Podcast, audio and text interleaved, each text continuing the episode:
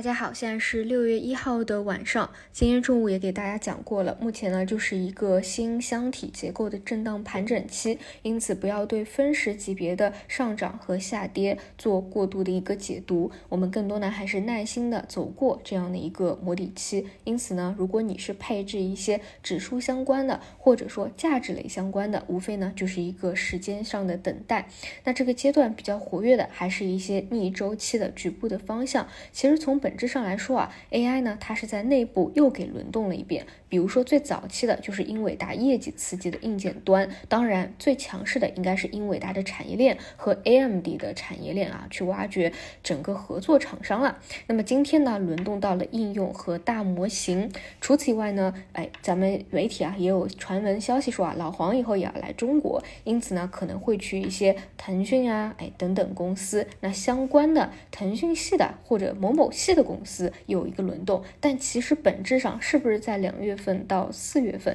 这各个细分分支都已经轮动过一遍了，它是内部再给轮了一遍。那其中质地特别好的，真的有新增增量逻辑的，那它会往。呃，前高和新高的方向走，但是对于大部分的后排的，大家也不要有过度的这样的一个期待，更多呢还是注意好节奏。但是啊，对于市场上发生的一些重要的新闻啊，你一定要能了解得到，因为他们是真正的啊比较重要的新增信息。比如说今天早晨科大讯飞不是有涨停嘛？这块应该是受到昨天晚上信通院大模型副组长单位消息的一个刺激。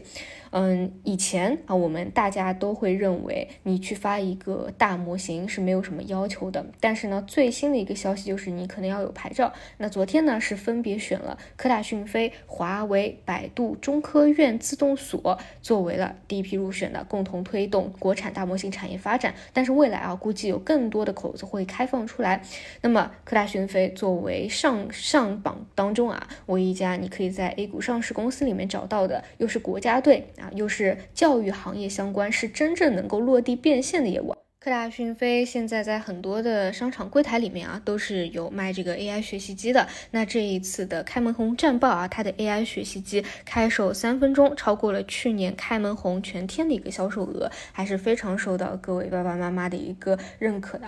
嗯，所以这是实打实的，不是虚的。但是呢，我自己也没有想清楚一个点，就是以前我们认为这是一个普适性，但现在呢，有一定的稀缺性了，你需要有一个牌照。那理解像科大讯飞以及其他。头部的国家队的一个公司能够入选，但是对于很多其他的公司来说，嗯，不理解是一个利空还是利好，所以完全的发酵到其他大模型的一个企业也没有特别的理解吧。这一块还是多去关注后面有没有什么新的头部的公司能够纳入进去啊，这是我的一个观点。嗯，其他的话没有过多的一个表现啊，像之前比较逆势的分支机器人啊、中传系啊，都只是轮动之一。但是当 AI 起来以后啊，大家的热点关注度啊，主线的关注度还是会觉得 AI 的强度会更加强一些，